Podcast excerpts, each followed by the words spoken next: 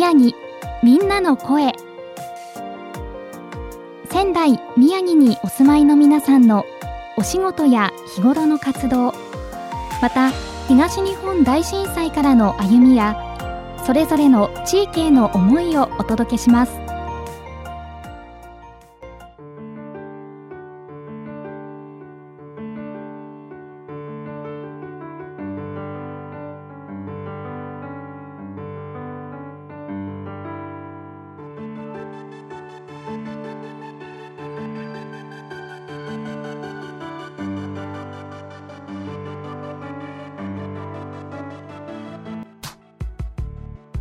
仙台宮城みんなの声。さて今日のゲストにお越しいただきました。今日は亀岡ベース店長の加藤愛理さんにお話を伺います。加藤さんよろしくお願いします。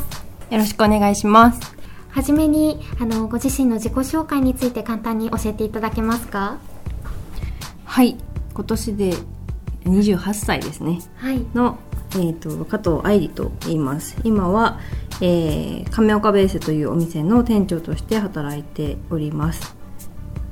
はい、ありがとうございます。この亀岡ベース、えー、今日はお店の方で取材させていただいているんですけれども、お店についても簡単に教えていただけますか？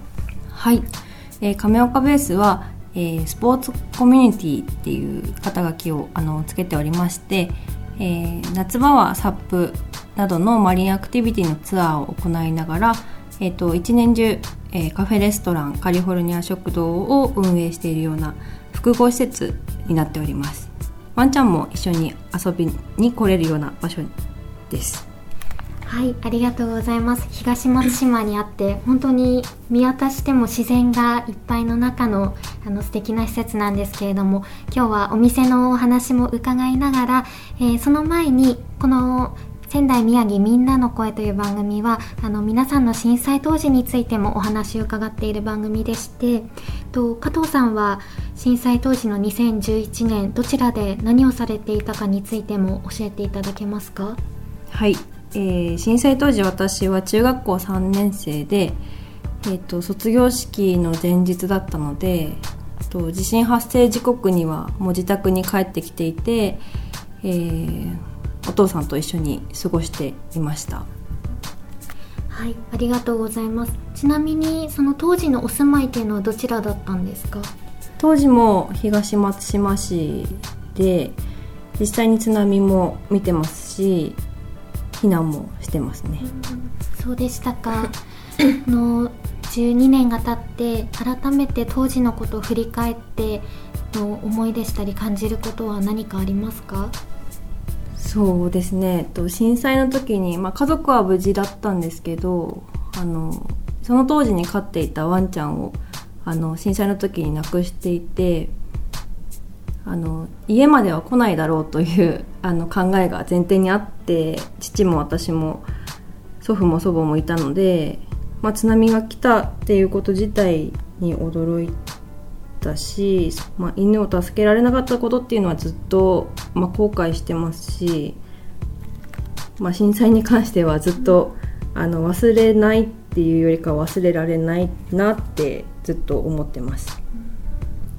そうでしたかありがとうございます今当時のお話についてもいろいろ伺いましたがこから、えー、現在2023年ということで12年、えー、経ちましたけれどもこの12年振り返って何か思い出に残っていることでしたりあの加藤さんご自身の転機だなと感じたことは何かありますか？そうですね。今のお店を始めたっていうことが転機だったと思います。このお店を始める前は本当に建設業をやっていてであの現場監督として現場に出てたんですがまああのこの店の話こうやらないかっていう話があって、まあ、2020年の12月かな。に、えー、その前職を退職して全く違うあの畑違いの仕事をゼロから始めるっていう風になったところそこで始めようと思ったことがもう転機だなと思ってます。そうなんですね。前職は現場監督をされていたということで、はい、では外のお仕事がほぼほぼ中心だったんですか？そうです。実際にあの暑い日も寒い日も雨の日もあの外で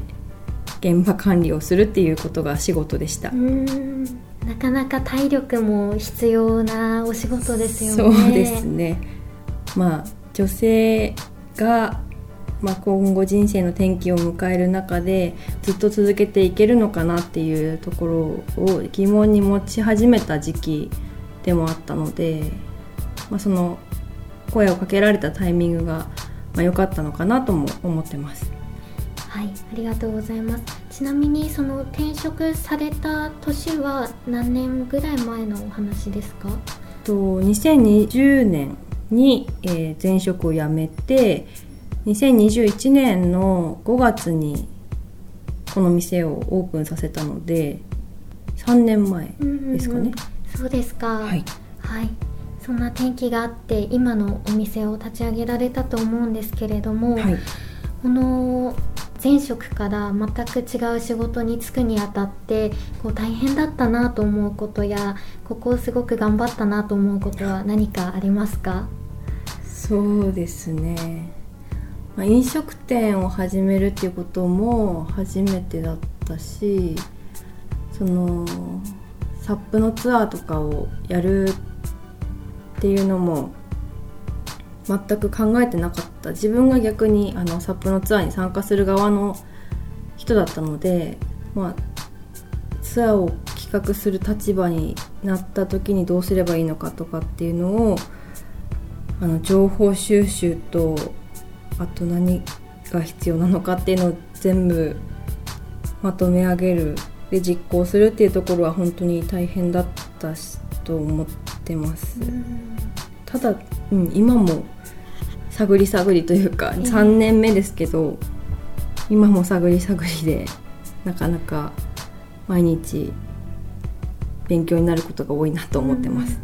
そうですかでもこのサップのサービス始められる前にご自身でもあのよく体験されていたということなんでしょうか？そうですね。あの本当に趣味でやっていて福島にずっと通ってたりしたんですけど、はい、海ではやってやっぱり海に入るっていうのが抵抗があって湖でばっかり遊んでましたね。そうですか、はい。また湖と海とはちょっと違いますか、それもありますね。あの塩水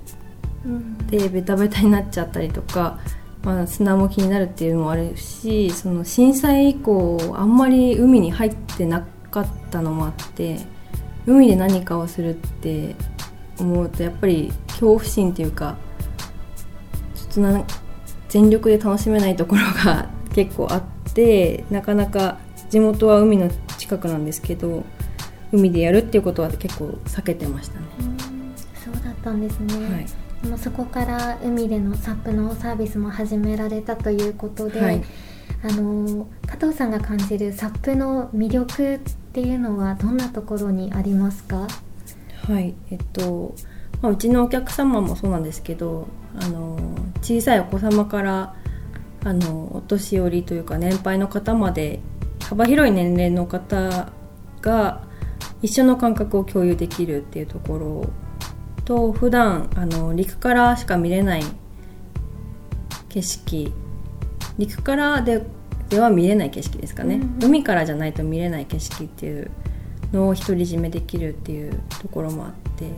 本当に海を散歩してるような感覚になるのでそこは本当にリラックスしながらやっていただけるのでおすすめかなと思ってます。そうですか。実際にあの参加されるお客様はどの世代が多いとかはありますか？うーん本当にうちのお客様だけで言うとバラバラですね。うーん。30代40代の方がちょっと若干多いかなっていうぐらいで60代の方もいますしあとは若い20代の方もいらっしゃいます。そうですか、はい。本当に幅広い世代の方が体験されてるんですね。そうですね。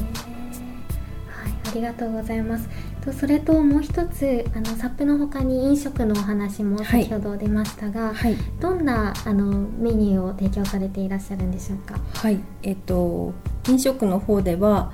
パスタ生パスタを使ったパスタとあと釜で焼いてるピザがおすすめです。あのセットとかもあの前菜のセットとかも提供してますので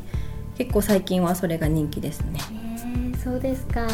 あの飲食サービスとサップを始めたのは同じ時期だったんですか？はい。ほぼほぼ同時期でうんスタートしてます、そうですかじゃあサップをこう体験された後にここでもうお食事を召し上がっていく方とかも結構いらっしゃるのでしょうか？はい。ほぼほぼ、うーん、9割方あのサップを体験されてシャワーとかを浴びてからお食事っていう流れが多いですね。いいですね、はい。一日のんびりそうですね。楽しめますね。はい。はい、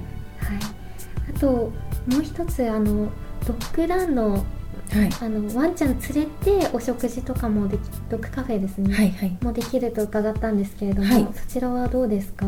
そうですね、えっと、テラス席は基本的にワンちゃん連れのお客様 OK になってますのでまあオープン当初からワンちゃん連れのお客様が結構いらっしゃっていてもうすっかりワンちゃん連れて行ける店っていうところが定着してきたなと思ってますあのドッグランも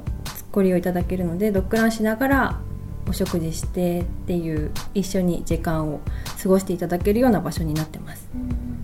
愛犬を連れて行きたい飼い主さんにとってもすごくいいところですよね。はい皆さんにそう言っていただけてうん。嬉しいです、とちなみに加藤さんもあのワンちゃん飼ってらっしゃると伺ったんですけれども、あのよく連れてきたりはしますか？なかなかあのサップとかも一緒に連れて行きたいんですけどお客様のワンちゃんを見るので精一杯でなかなか自分のところのワンちゃんは連れてこれてなくてただ休日にあのドッグランに遊びに来たりとかしてますそうなんですね。はいあのワンちゃんは何頭飼ってらっしゃるんですか？と3頭飼っていてダックスとカニヘンダックスとシェルティがいます、うん、そうですか。はいはい。あの以前他のおはようわんこという番組でも、はい。いろいろお話伺いましたが、はい。本当に小さい頃からワンちゃんが大好きだったんですね。そうですね。気づいた頃にもワンちゃんがいましたね。そうですね。はい。そんなあの加藤さんがこういった施設を立ち上げられたということで本当にワンちゃん飼ってる方にも寄り添った施設になっていると思いますが、はい、と少しお話変わりましてこのお仕事される中であのいろいろ、まあ、3年間あの経験されてきたと思うんですけれどもやりがいを感じることですとかあの仕事していて楽しいなと思うことはどんなことがありますか？そうですね。まあお客様に満足いただけた時、まあ、スタッフの対応が良かったとかあと美味しいからまた来るよとか、まあ、いろんなところからいろんな方がいらっしゃるんですけど皆さんにそう言っていただけると今までやってきたことは間違ってなかったんだなと思いますね。はい、ありがとうございます。ではあのここからまた少し話題変わりましてあのこの仙台宮城みんなの声はお住まいの地域の好きなところでしたり魅力についても伺っているんですけれども加藤さんが感じるこの地域東松島の魅力好きなところはどんなところですか？はい、えー海からの景色がいいっていうところですかね。なかなかあの見た人じゃないとわからないんですけどよく松島は有名で皆さんいらっしゃってるんですけど松島とは違ったあの風景景色を見ることができるっていうところが私の中での魅力ですね。そうですか、はい。私もこの取材に来る途中車を運転してきたんですけれどもあの窓の外から見える海の景色があやっぱりいいなと思いながら ドライブしてきました。はいありがとうございます。えー、さてここまで亀岡ベース店長の加藤愛理さんにお話を伺っておりますえー、加藤さんこれからちょっと頑張っていきたいことでしたりまたお店のことについても改めてあの教えていただけますか？はい。亀岡ベースでは大浜ベースというキャンプ場も最近オープンさせましてまあキャンプもあの楽しんでいただける環境を作りました。なのでこれからの季節サップなどのマリンアクティビティはもちろんなんですがまあ秋口とかちょうどいい季節になりましたらキャンプもすごくおすすめですのですごく海に近い場所であのなかなか県内にでも海に近いっていう場所はあんまりないのでぜひあの遊びに来ていただけたらなと思ってます。はい、そうですか。キャンプ場ができたのはいつでしたか？と6月にオープンしまして、まああんまり知名度もないので 本当にポツポツご予約いただいてご利用いただいているような感じです。そうなんですね、はい、もう先月オープンしたばかりということで、はい、でもすでに利用されているお客様も何人かいらっしゃるということで、はい、あのお客様の声や感想というのはいかがですか？そうですね。あの過ごしやすかったよっていう声はいただいてます。あと星が綺麗だったという声もいただいてます、はい、そうですよね本当に自然に癒されるそんな施設ですのでキャンプ場も利用いただきながら他のサービスもぜひあのご利用いただければと思います。はいということで、えー、改めてたくさんお話を伺いましたが最後にこのラジオをお聴きのリスナーの方へぜひメッセージなどあれば教えてください。はい、えーと、東松島にある、えー、亀岡ベースは飲食とかあとマリンアクティビティも含めてあの一日中楽しめ楽しんでいただけるようにあのサービスをご提供しておりますのでぜひご家族とかワンちゃん含めて一緒にあの気軽に遊びに来ていただけたらなと思います。はいありがとうございます。ということで本日は亀岡ベース店長の加藤愛理さんにお話を伺いました。加藤さん今日はありがとうございました。ありがとうございました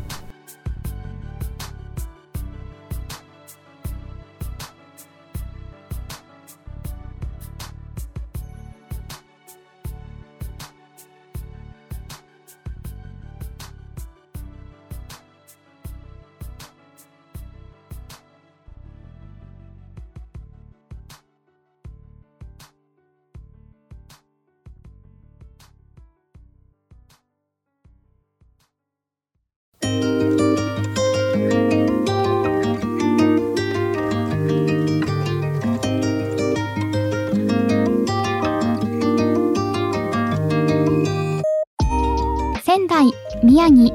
みんなの声